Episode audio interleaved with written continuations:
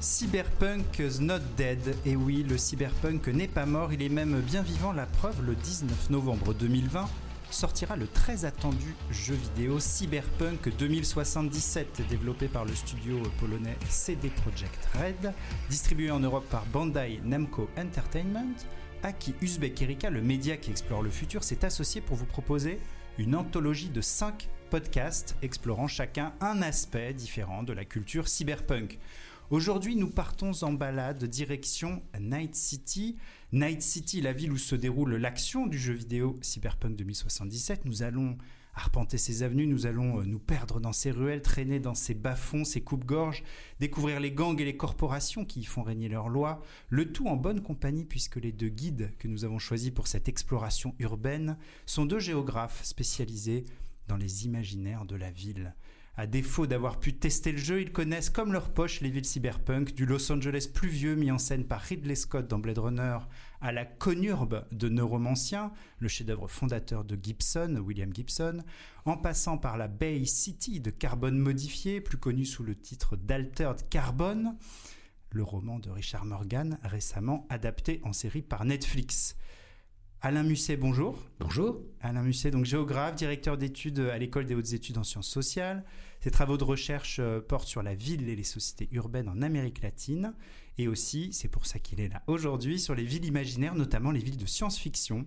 Il a publié plusieurs ouvrages euh, et articles, évidemment, universitaires sur ce sujet, dont un livre, euh, le dernier en date, en 2019, Station Métropolis Direction Coruscant, Ville science-fiction et sciences sociales aux éditions du Bélial.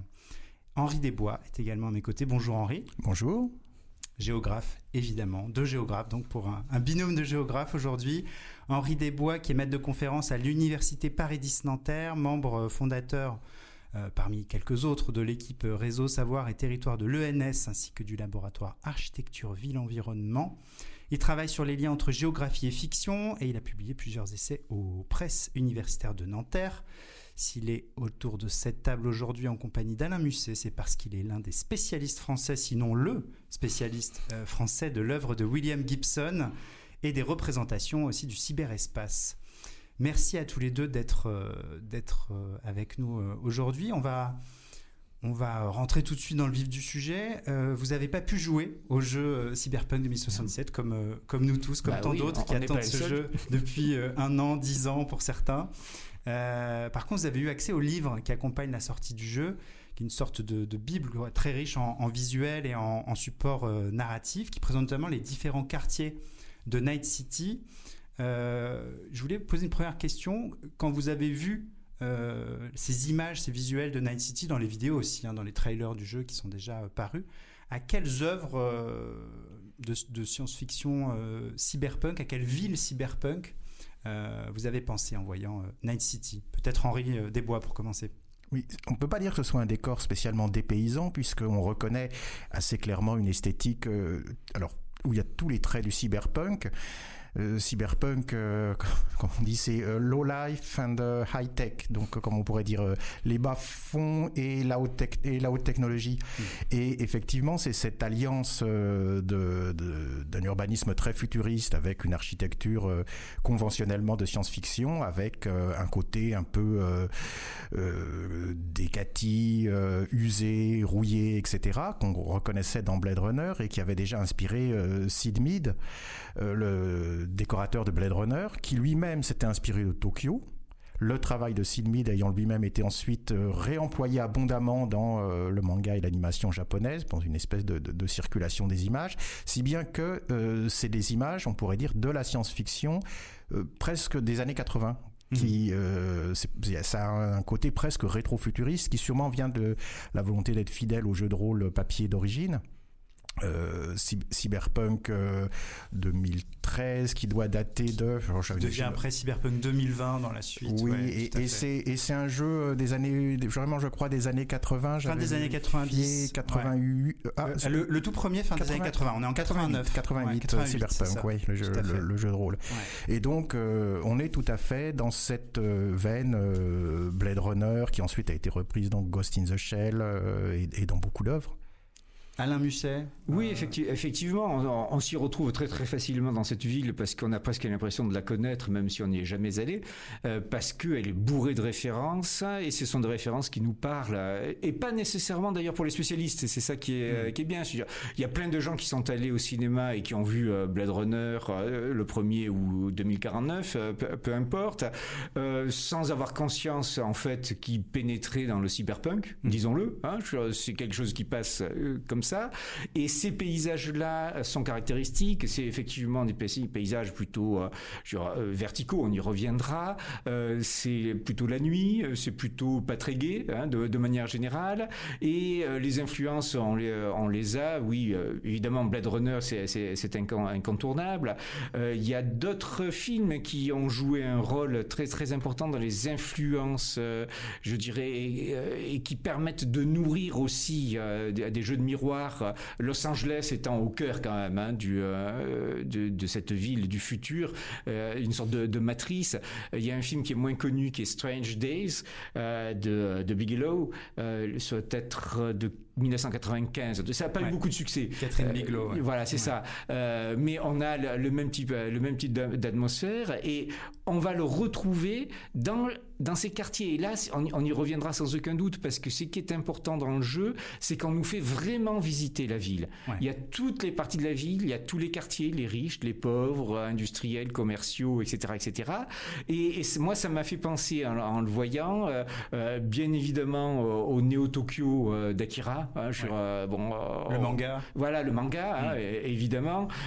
et aussi une autre vision de la ville qui est toujours dans le néo. On est, on est dans le néo. Hein, c'est le, Néo-Séoul euh, dans, Cloud Atlas. Euh, là aussi, hein, c'est vraiment le même type de paysage. Et, Henri l'a bien dit, euh, influences asiatiques, évidemment, qui sont très très importantes. Et, puis la référence, je, crois, qui, qui, est là et auquel on ne peut pas échapper, c'est le manga Ghost in the Shell, avec, avec le film de d'Oshi hein, qui va avec, qui a nourri toutes ces visions de paysage. Donc on les retrouve là et c'est pas étonnant. Alors vous citez euh, Séoul, vous citez Tokyo. Euh, ce qui est intéressant, c'est que plusieurs quartiers de, Night City, donc l'univers du jeu, sont euh, clairement d'inspiration asiatique, notamment japonaise. Il y a le quartier de Kabuki, le quartier de Japantown. Comment expliquer cette empreinte de l'imaginaire des villes japonaises dans les univers cyberpunk? Peut-être. Bah oui, je peux. Oui, alors. Bah, Ghost, euh, Ghost, in the Shell, euh, ça reste euh, un monument hein, et c'est peut-être un des endroits de fondation. On reviendra sur Gibson, hein, bien, bien évidemment, mais je parle là des images, des films, des choses qui sont entrées un, petit peu partout. et c'est vrai que les villes asiatiques, avant je dirais, c'était plutôt les villes américaines qui incarnaient la modernité et pourquoi pas la postmodernité aussi. Et de plus en plus, on a traverser euh, le Pacifique, on va de l'autre côté, et, ce sont ces villes-là qui, euh, qui, euh, qui, influencent. Je, R de, Spike Jones, normalement, ça se passe à Los Angeles, hmm. mais en fait, une grande partie des plans ont été tournés à Shanghai. Parce que ça faisait beaucoup plus exotique et ça faisait beaucoup plus moderne. Beaucoup plus Donc, futuriste. Et beaucoup plus futuriste. Donc on, on est là, effectivement, dans, dans, ce jeu de miroir et je dirais, d'autres qui sont encore plus spécialistes que moi de, hein, des, villes, des villes asiatiques peuvent le dire. Henri Desbois. Oui, euh, effectivement. Et en plus, euh, il y a non seulement l'Asie en général, mais le Japon en particulier qui joue un rôle euh, extrêmement central dans le mouvement cyberpunk en général, et on pourrait dire presque dans l'anticipation urbaine, et ce, dès les années 60 pratiquement, mm. lors des Jeux Olympiques de Tokyo de 64, lorsque euh, le monde entier découvre ces autoroutes superposées, qui avaient été construites comme ça, non pas pour avoir un air futuriste, mais parce que, étant donné le prix du foncier, il fallait les mettre sur les canaux qui n'étaient pas, qui n'appartenaient à personne. Et euh, à partir de ce, de ce moment-là, Tokyo se met à incarner un petit peu dans l'imaginaire de la culture populaire euh, mondiale la ville du futur. Et d'ailleurs, Tarkovsky dans Solaris, lorsqu'il veut filmer une métropole future, il va filmer les autoroutes superposées de, Tokyo. C'est vrai que c'était plus futuriste que ce qu'on pouvait trouver en URSS à la même époque. Et euh, Tokyo, y compris les autorités municipales, vont complètement assumer ce, rôle-là, qui va rejoindre un petit peu le tropisme pacifique et, et, asiatique de toute la côte ouest américaine, parce qu'il y a des communautés asiatiques importantes et puis parce que c'est de ce côté-là du monde qu'on regarde quand on se trouve sur cette côte-là. Et, euh, il faut se souvenir que le roman de William Gibson, fondateur donc neuromancien, il commence à Chiba. Hmm. Il commence dans la baie de Tokyo, dans une ville qui est un peu le prototype des villes cyberpunk en, général. J'avais parlé de l'inspiration japonaise aussi du côté de Sid Mead. Ce qui est amusant, c'est que les Japonais ont complètement repris ça à leur compte, en disant oui, oui, c'est exactement comme ça qu'on voit la ville. Et après, dans les années 80, il y a eu des, ou 80 ou 90, il y a eu des campagnes publicitaires pour les touristes américains euh, où Tokyo disait venez voir la ville du futur. Et lorsque, au début des années 90, Tokyo se dote d'un nouveau bâtiment pour le gouvernement métropolitain, euh, c'est délibérément un immeuble de, science-fiction que construit Kenzo Tange. On dirait, euh, ça a la forme de Notre-Dame de Paris, mais version Blade Runner, avec euh, deux grandes tours. Deux grandes tours, oui, ça a vraiment la forme d'une cathédrale gothique. Et le, motif que dessine la, la façade, c'est un microprocesseur agrandi au microscope électronique. Et tous les instruments de technique pour faire science-fiction, les antennes, les, lumières, etc., au lieu d'être planquées sur le toit, elles sont bien mises à l'extérieur, au, sommet des deux tours, euh, pour clamer à toute la ville que euh, oui, c'est vraiment une ville de science-fiction. Et je crois que ça tient ça au fait que Tokyo se projette toujours dans Néo-Tokyo. Comme c'est une ville qui est menacée par la catastrophe, et euh, c'est intéressant de voir que Night City est aussi est une ville qui, a, qui, qui, est une ville de résurrection. Qui a subi des séismes, elle a subi des séismes, une explosion nucléaire, ce qui est quand même pas mal. Donc c'est aussi le cas des Néo-Séoul. Les, les, deux, euh, les, deux terreurs japonaises, quand même, l'atome et, l'atome et le séisme. Mm. Et euh, c'est une ville reconstruite. Et Tokyo ne peut se projeter que comme ville future parce que euh, la ville actuelle, elle est, elle est, condamnée de toute façon par, le, par, le, par la sismicité, puisque il y a en moyenne un tremblement de terre tous les 70 ou 80 ans qui détruit Tokyo. Mm. le dernier est en 1923. Euh, on est vraiment dans la, dans la mauvaise période là. Et donc avec ce retournement intéressant d'assumer cette étiquette de ville du futur jusqu'à s'inspirer d'œuvres euh, clairement cyberpunk comme Blade Runner pour réaliser des, des, bâtiments euh, municipaux. Oui, oui, et dans la communication urbaine euh, aussi, on, se dit, bah, on est la ville du futur, il n'y a pas de doute. Et euh, l'ouvrage là de, de, cet architecte dont on m'échappe, mais que qu'Augustin Berg aime bien, Tokyo, capitale du 21e siècle, qui explique que bon, Tokyo c'est la, la ville du futur, il n'y a pas de il n'y a pas photo. C'est ça. Alain Musset, vous avez beaucoup, beaucoup travaillé sur la notion de ville verticale euh, dans vos travaux euh, respectifs, notamment sur les travaux euh, concernant les, imaginaires de la, de la ville dans la, dans la fiction. ces villes qui montent, ces villes verticales, on retrouve hein, ça dans Night City, alors peut-être de manière moins frontale que d'autres œuvres de science-fiction, mais il y a cette idée de verticalité des bâtiments et on va dire de, ville basse, ville haute, hein, cette, distinction-là. Comment vous expliquez que ça, ça infuse autant euh, cet imaginaire de la ville très verticale, les univers cyberpunk et au-delà les univers de science-fiction? Oui, de, manière générale, le cyberpunk, dans ce, dans ce sens, euh, en fait, ne fait que s'inscrire dans la science-fiction de manière plus générale. La mm. verticalité, c'est la modernité. Bah, en tout cas, c'est présenté comme tel, euh, qui peut être positive ou négative d'ailleurs. Euh, après, il y a les jugements de valeur qu'on peut mettre dessus. Et, là, il faut revenir encore une fois à la, je dirais, à la, à la base, c'est Métropolis mm. de Fritz Lang, 1927, qui nous présente une ville complètement verticale et qui est dominée par la plus grande tour, la plus haute, la plus horrible d'un certain côté, puisqu'elle incarne complètement le, pouvoir, qui est la, nouvelle tour de Babel. Euh, mm. C'est son nom.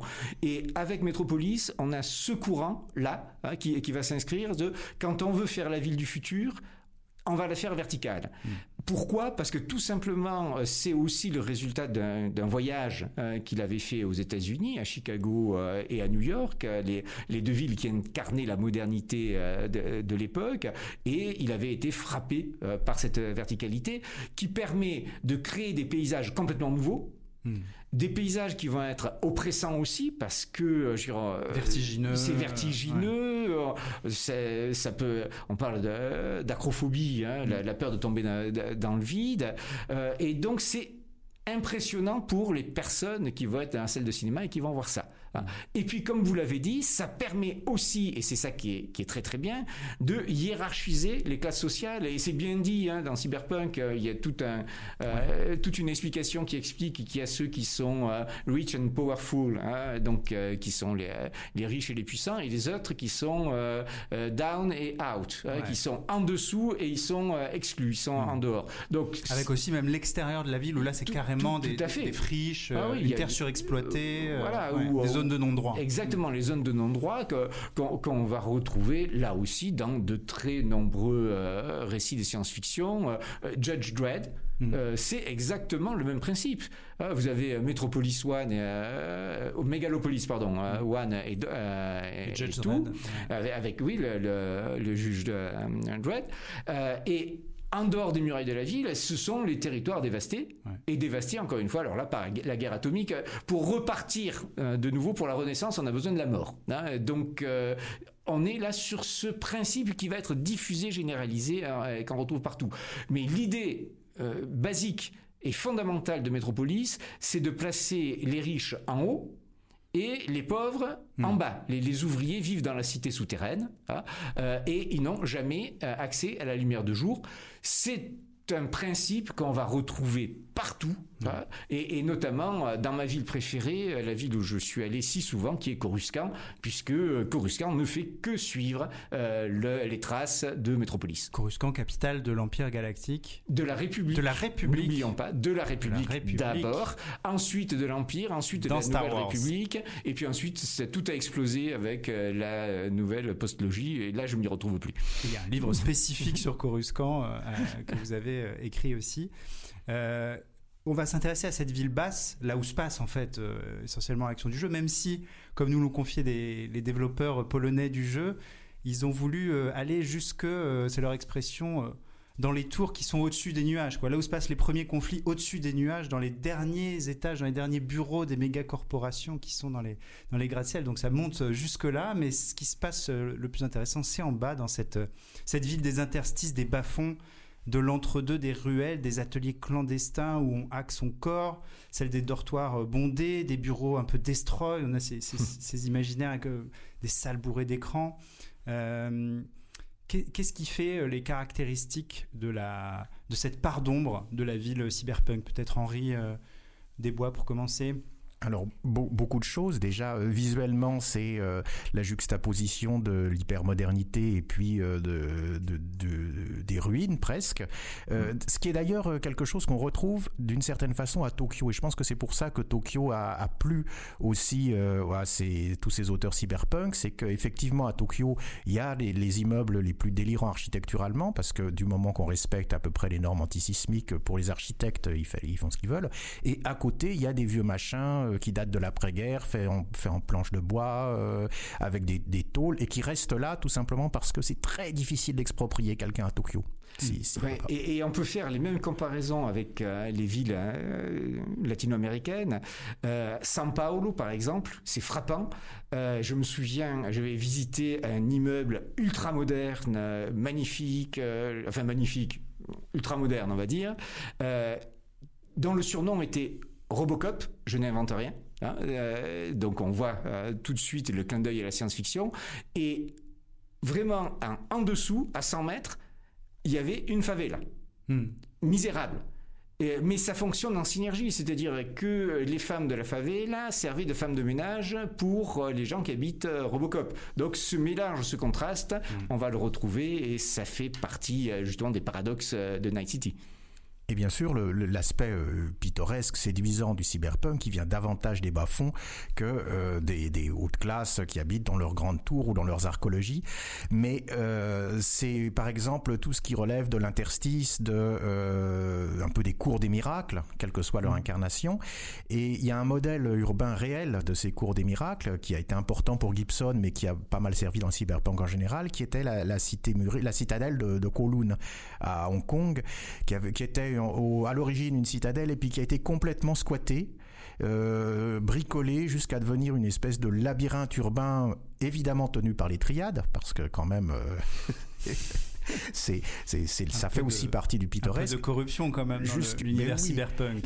Jusqu'à euh, sa destruction en 92, je, crois. 92 ou 93, oui. Euh, je, Il faut regarder hein, les images 94 de, même, oui, 94. De, Kowloon, hein, c'est spectaculaire. Ah oui, oui, il y, a, y a eu juste avant la destruction une équipe de télévision et de photographes qui a eu l'autorisation d'explorer le labyrinthe ce qui a donné un, reportage complètement hallucinant sur mm. espèce d'empilement invraisemblable et dont il n'existe aucun, aucun plan parce que tout avait été fait. Euh, Une espèce de squat, de dortoir, oui, de, ça. De, monde parallèle, de monde dans le monde. Oui, oui. C'est d'ailleurs le modèle du pont euh, du Bay Bridge dans Lumière virtuelle de Gibson, qu'on retrouve dans le film Johnny Mnemonic, euh, film injustement méprisé, je trouve. Film des années 95, ça, euh, hein? film de, début de 95, je crois que c'était 95, ouais, ça, début des années 90. quelque chose comme ça, ouais.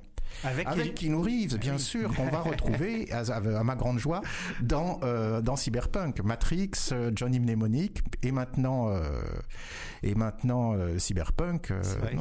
Un beau continuum il Cyberpunk il a une continuité intéressante. et, et, John Wick, qui est pas non plus sans rapport avec cette esthétique lisse de cité fantasmée aussi, avec ses bas-fonds, avec son luxe aussi.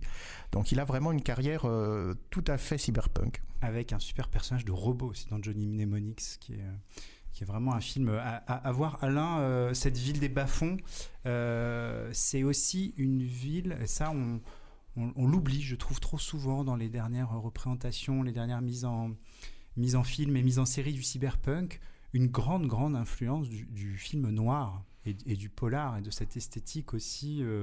La ville noire euh, cyberpunk, elle vient de cette ville du polar, non? Elle vient de la ville du polar, et, évidemment, euh, et parce que c'est une ville qui va être noire.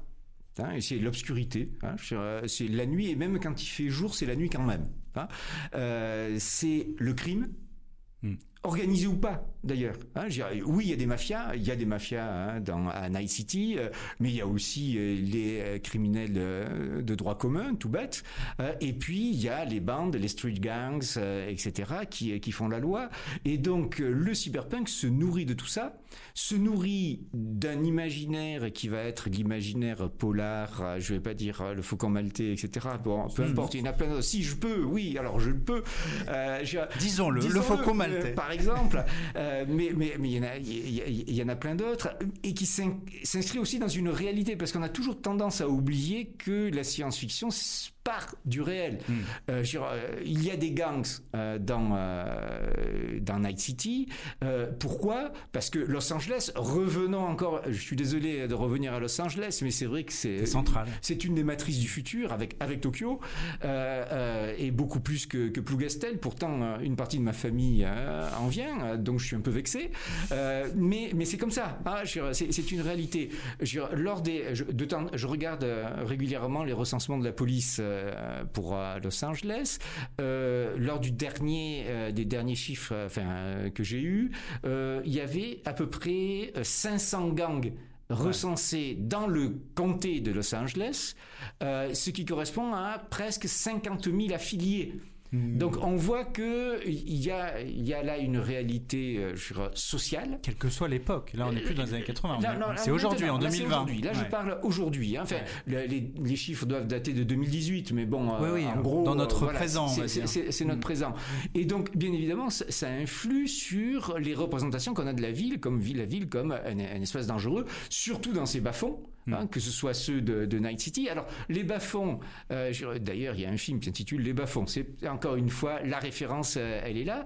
Ce sont euh, des bas-fonds, je dirais, physiques, puisque c'est dans le bas de la cité, et ce mm. sont des bas-fonds sociaux. Hein, C'est des fractures euh, sociales. Il y a des fractures sociales, c'est très important. À Night City, euh, si, euh, il, y a, bon, il y a je sais plus combien de gangs recensés. Ouais, dont une dizaine qui sont vraiment extrêmement développés, mais il y en a plus. Il, y a, notamment les Valentinos qui ressemblent vraiment aux Latinos. Exactement, là c'est un gang de Latinos. Vous avez les Tiger Claws qui là, eux, sont plutôt japonais. L'inspiration Yakuza. Exactement. et donc les références euh, elles sont là. Euh, vous avez même un gang de filles, hein, les Moxes. Euh, donc travailleuses du sexe. Exactement. queer, queer friendly. Voilà. Et, là, la référence, à mon avis, encore une fois, c'est Los Angeles, mais Los Angeles fantasmé, c'est métrophage. de Ouais. Euh, Alors un livre très important. Ah oui, mais qui, qui, qui est pas connu, non. Euh, enfin qui est pas connu, qui est, qui est rarement cité, on va Ouais. dire, parce qu'il est connu de ceux qui, qui se, se connaissent bien la chose cyberpunk. Pourquoi il faut lire euh, Métrophage qui... Alors, il faut lire Métrophage parce que c'est euh, un des bouquins qui sont dont personne, malheureusement, ou pas assez de, de gens parlent, et qui donne une vision euh, politique, sociale et culturelle de la Los Angeles du futur, qui est un véritable miroir qui nous est tendu par, euh, par l'auteur. Et, et ça, je crois que c'est très fort. Pareil, il y a toute une série de gangs où on va retrouver à peu près les, les gangs latinos, les gangs asiatiques, les gangs euh, de, de filles euh, aussi, ce qui est en train de se développer un petit, un petit peu partout. Et il nous donne eu des visions de géopolitique interne de la ville avec les, les structures de pouvoir, les arrangements pour le contrôle des territoires entre communautés, entre, entre entre communautés, Mm. entre mafia et entre institutions, les institutions étant au milieu et essayant de se dépatouiller. Mm. Euh, il faut lire Métrophage. En plus, l'intrigue est passionnante. Law and Order, c'est vraiment la, la, la problématique qui est au centre de toutes les œuvres euh, cyberpunk. Oui. Euh, Henri, je voulais vous poser une question parce que vous me disiez quelque chose d'intéressant en, en préparant cette émission euh, sur euh, l'imaginaire américain aussi de certains, de certains auteurs euh, cyberpunk. Les, les développeurs du jeu nous ont dit pour préparer ce, ce podcast, beaucoup se font dévorer par Night City avant même d'être devenus des figures de la ville ou des gens qui comptent, on va dire, dans la ville. C'est une ville avec sa propre personnalité, une personnalité instable, pleine de contradictions. Euh, cette ville cyberpunk, elle est toujours hostile, elle est toujours immorale, elle est toujours dure. Et là, il y a peut-être quelque chose à regarder du côté de l'identité américaine.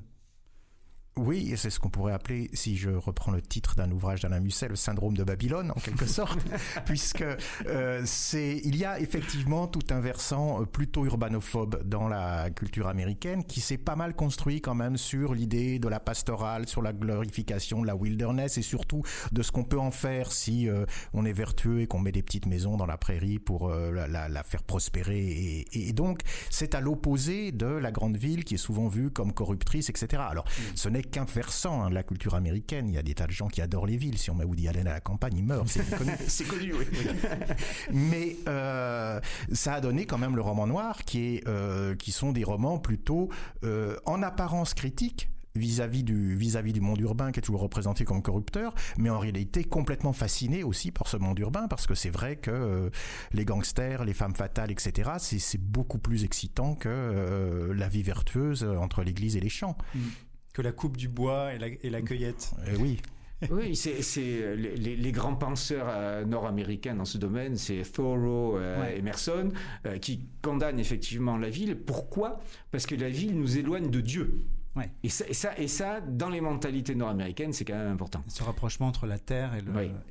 et, et là-haut. Et d'ailleurs, tu évoquais euh, pour la ville verticale euh, la tour de Babel. Mm. Et effectivement, euh, c'est déjà peut-être la, la première euh, figure de la ville corruptrice. D'ailleurs, graphiquement, les, les tableaux de Bruegel, Mm. euh, ils, ils font penser à Métropolis, ils font penser aussi euh, à la- C'est à plutôt l'immeuble de la... l'inverse. Oui, c'est l'inverse, c'est l'inverse. C'est un gratte-ciel. C'est un gratte-ciel. Et on retrouve cette forme dans Métropolis, on retrouve cette forme dans l'im- l'immeuble de la Tyrell Corporation dans Blade Runner et, et ainsi de suite. C'est vraiment une des images fondatrices de l'imaginaire urbain et notamment de l'imaginaire urbain américain qui est plus chrétien que le nôtre. Beaucoup plus, oui. Alors, Et- on- mais pas- juste, Alain par exemple, ouais. en, en Au moment de la fondation, euh, bon, euh, de ce qui allait devenir bon, l'État hein, euh, de, de Pennsylvanie, il était interdit de euh, construire des agglomérations de plus de 1500 habitants, un truc comme ça, je me souviens Mm. plus exactement, pour éviter éviter euh, la propagation de la peste urbaine Ouais. pour qu'on reste entre soi entre gens Petite attachés à la terre des petites communautés avec l'église, avec euh, des gens qui sont bien sages et tout, et qui me font penser euh, à la fin de I Am a Legend. Ouais. Euh, c'est exactement ça, et c'est terrible, parce que, euh, bon, je veux pas spoiler, mais enfin bon, euh, tant pis. Je, je- je- on peut considérer qu'il a été pas mal. non, mais il y a quelqu'un qui m'a reproché dans Ah. mon dernier bouquin d'avoir d'avoir donné la fin d'un bouquin The Omega Man qui était sorti au début des années 70. Alors je dis oui, mais c'est pas ma faute. Hein, bon, alors on va pas spoiler, mais il faut voir I Am Legend. Voilà, il faut, il faut. Ah non, le, film est très mauvais à, mon avis, mais mais la fin c'est la revendication de ce paradis terrestre Hein, euh, qui est on, part, on quitte la ville, c'est New York infesté, etc. Et on arrive dans un endroit qui est super parce qu'il est entouré par une muraille. Il y a des grandes portes qui s'ouvrent et qu'est-ce qu'on voit? On voit un garde avec euh, un fusil à mitrailleur euh, et un drapeau américain et au fond une église. Hmm. On a l'essentiel. Bon, à, hmm. part ça, bon, que demander de plus? D'ailleurs, Trump, il demande pas plus. God and Guns. voilà. On va s'éloigner de cette pastorale américaine, pas du tout euh, cyberpunk, euh, pour évoquer peut-être quand même la ville, euh, la ville sud-américaine. Vous parliez tout à l'heure de Sao Paulo, au Brésil, mais vous connaissez bien aussi Mexico. Mexico qui a inspiré aussi des œuvres, des œuvres cyberpunk. Est-ce qu'on peut revenir sur ce, cet héritage-là? Alors euh, oui, alors là, euh, bien malgré elle, parce que c'était pas tout à fait euh, le, but, mais oui, Mexico avec son architecture moderne des années 70, 60, 70, 80, avec des bâtiments, encore une fois, dans les parties modernes de la ville, du béton brut, ce qu'on a appelé l'architecture brutaliste, hein, d'ailleurs, a beaucoup inspiré la science-fiction. Et je donne un exemple, c'est Total Recall, hmm. hein, avec euh, Paul Verhoeven. Euh, voilà, avec Arnold euh, Schwarzenegger. tout le début du film, avant que le héros parte ou pas, on ne sait pas trop, sur, sur Mars, ça se passe dans une ville du futur, très dure, très sombre, très violente. Euh, et c'est pas filmé dans des décors, c'est le, c'est la ville de Mexico et en partie, euh, en grande partie, le métro de Mexico. Les, les, les wagons qu'on voit passer, c'est les wagons du, euh, du, métro de Mexico. Ils ont été repeints en gris euh, parce que autrement ils étaient orange et ça faisait trop sympa. mais donc on a utilisé toute cette architecture avec les escaliers roulants, etc. Et, tout ce qu'on veut.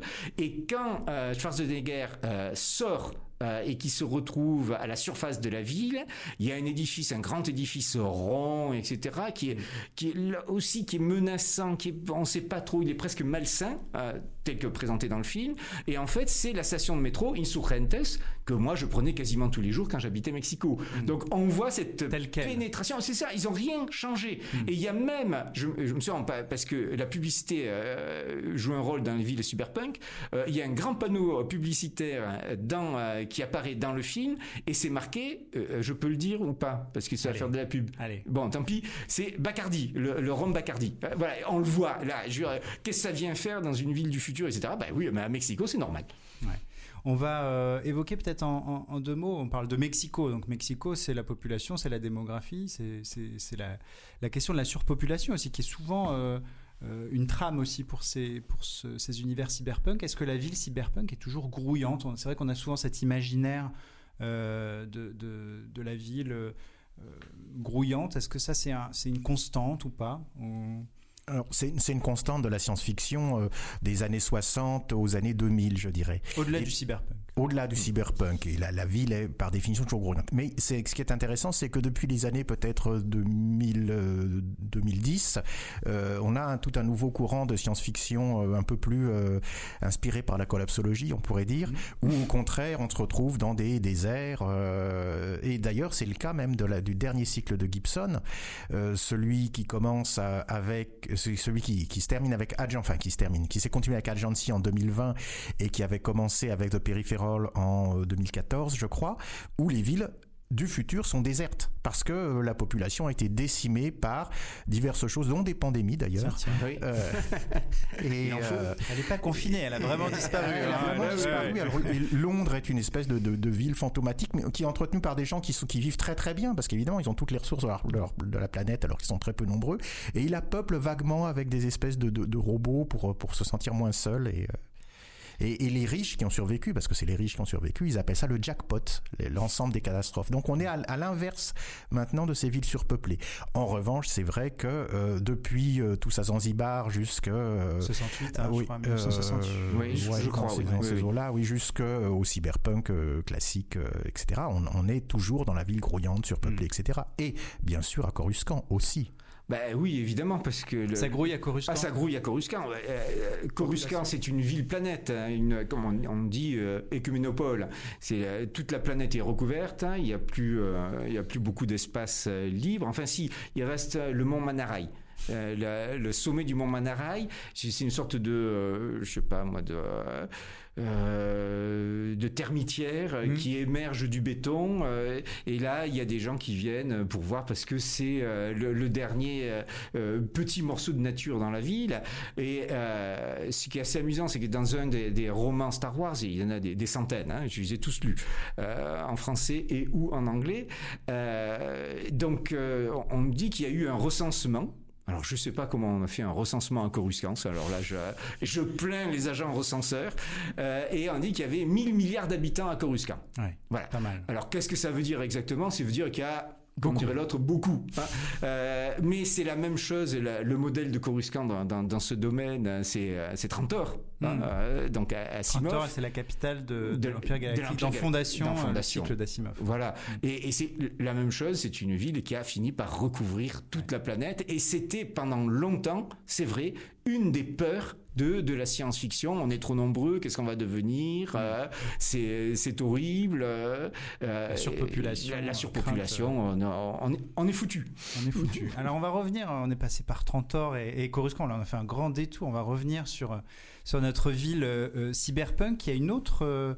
Euh, constante, euh, qui est la question de la privatisation de la ville, la question de la place de la publicité pour des produits ou des services dans la ville. Là aussi, on a euh, un vrai continuum dans les œuvres cyberpunk. Dans ce qu'on a pu voir du jeu, il y, a, tout un travail fait autour des fausses publicités, hein, évidemment, de, fiction. Peut-être moins intrusif que dans d'autres imaginaires, de ce que, ce que vous me disiez, Henri, de, de, ce que vous avez pu voir d'autres classiques où la place de la pub est quand même beaucoup plus bah, dans ce qu'on voit, dans ce qu'on voit du jeu, euh, ce ne sont que euh, une réplique des, des néons de Times Square ou de ce qu'on peut trouver autour de Shinjuku Station à, à Tokyo.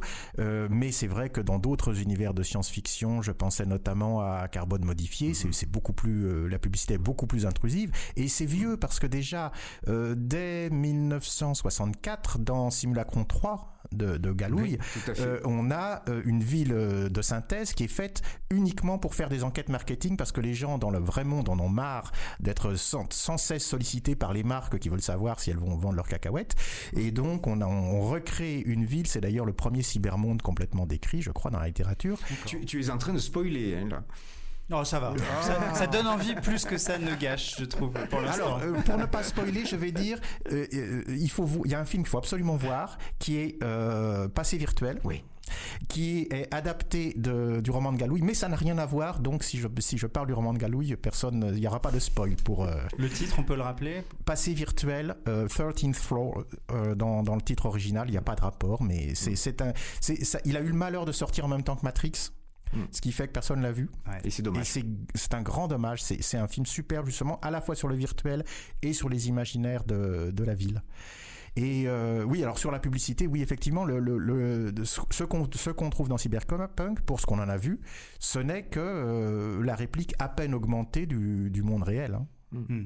Avec les, les, grandes, grandes, les grandes, grandes projections sur écran. Oui, il y a ça quand même. Il y a les, des, hologrammes qui montent jusqu'au ciel, mais à part ça, euh, j'ai pas l'impression que ce soit aussi euh, envahissant que dans d'autres univers de, de SF. Alain, sur cette place de la pub Alors, c'est la place de la pub qui va avec les structures économiques et sociales euh, de la ville et de la société. Mm. C'est une société qui produit je veux sa, sa, sa, ville et les espaces urbains qui vont avec, et les paysages urbains, bien évidemment. Et dans à Night City, sur l'État tel qu'on le connaît euh, n'existe pas.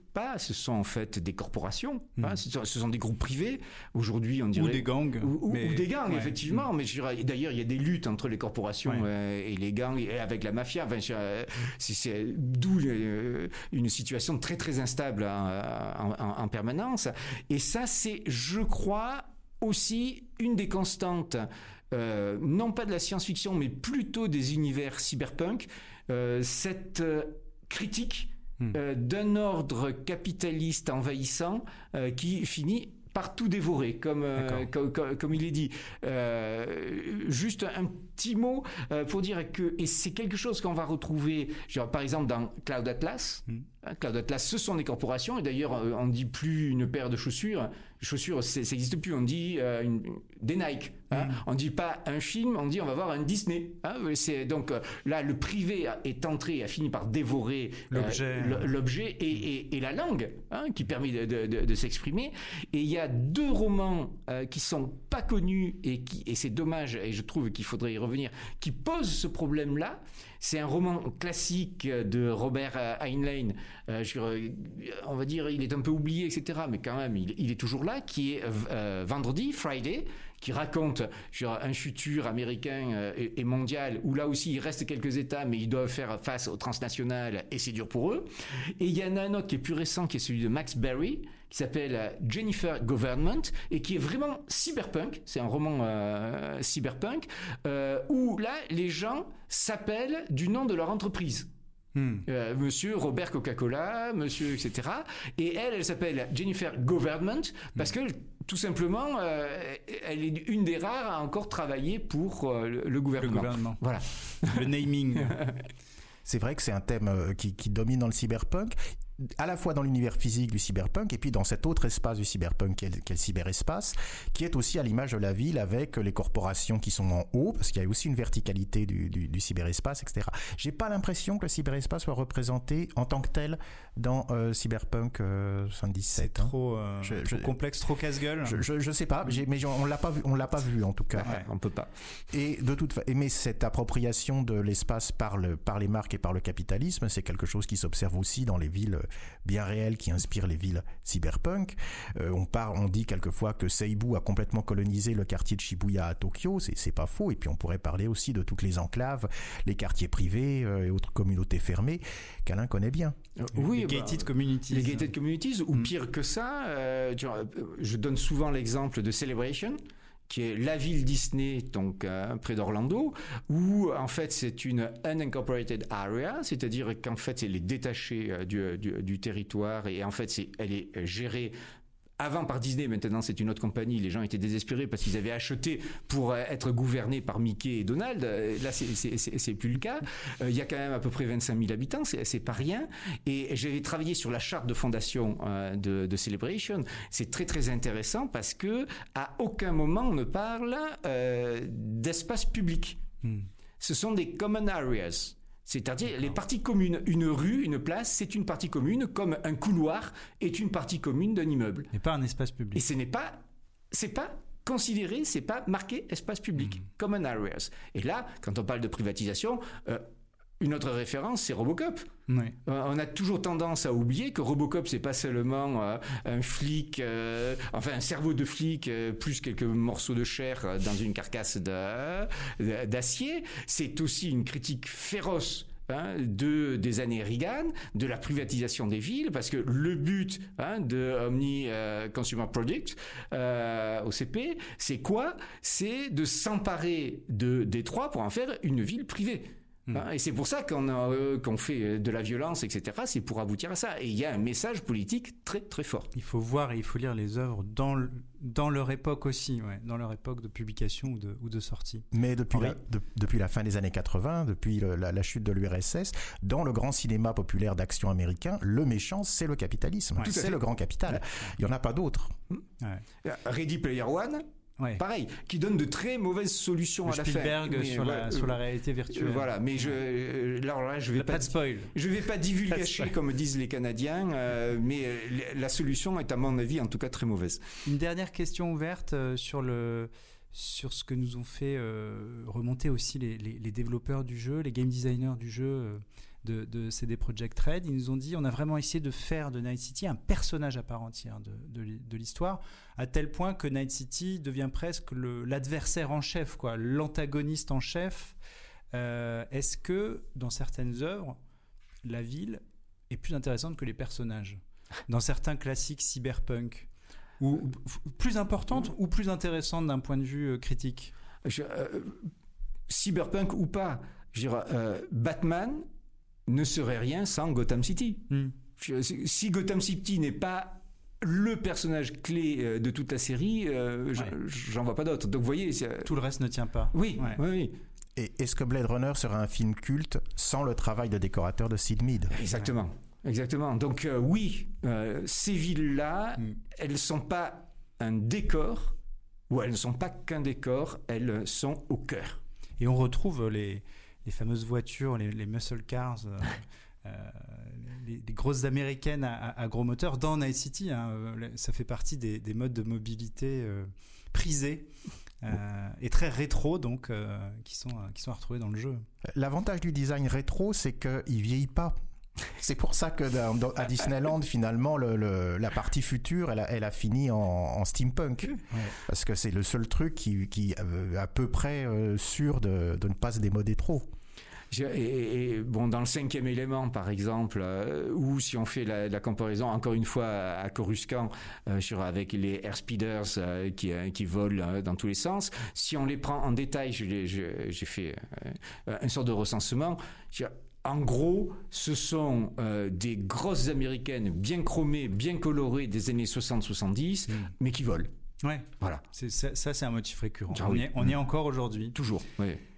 Euh, on va passer à la dernière question que j'ai pour vous, qui est euh, alors on a cité énormément d'œuvres, dont les vôtres, mais pas que à voir, à lire, mais je voudrais quand même que vous nous choisissiez chacun un grand classique vraiment incontournable et une œuvre peut-être un peu en dehors des radars euh, médiatiques et, littéraires habituels et culturels. Peut-être euh, Henri Desbois pour commencer ça va pas être très original, mais euh, Neuromancien vient d'être retraduit en français. Alors je, je n'ai pas je n'ai pas lu la nouvelle traduction, mais euh, Neuromancien était indisponible ces dernières années.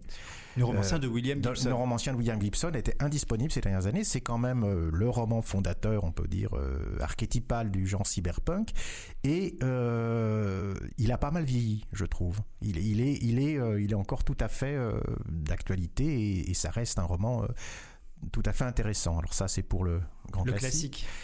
Pour euh, le moins connu, bah, je vais pas, euh, je, vais rester chez Gibson et je vais proposer euh, identification des schémas, pattern recognition. Alors je vais proposer de le lire plutôt en anglais parce que la traduction française est quelquefois un peu problématique. Et euh, c'est euh, c'est pas de la science-fiction, c'est pas du cyberpunk, et pourtant c'est exactement un roman de William Gibson dans la lignée de ses romans cyberpunk des années 80-90. Comme s'il avait été rattrapé par son sujet, il continue à décrire des gens qui se connectent sur des réseaux, qui sont intéressés par la technologie, par décrire le, euh, ce que fait l'emprise de la technologie d'une part et l'emprise du capitalisme d'autre part sur euh, notre monde.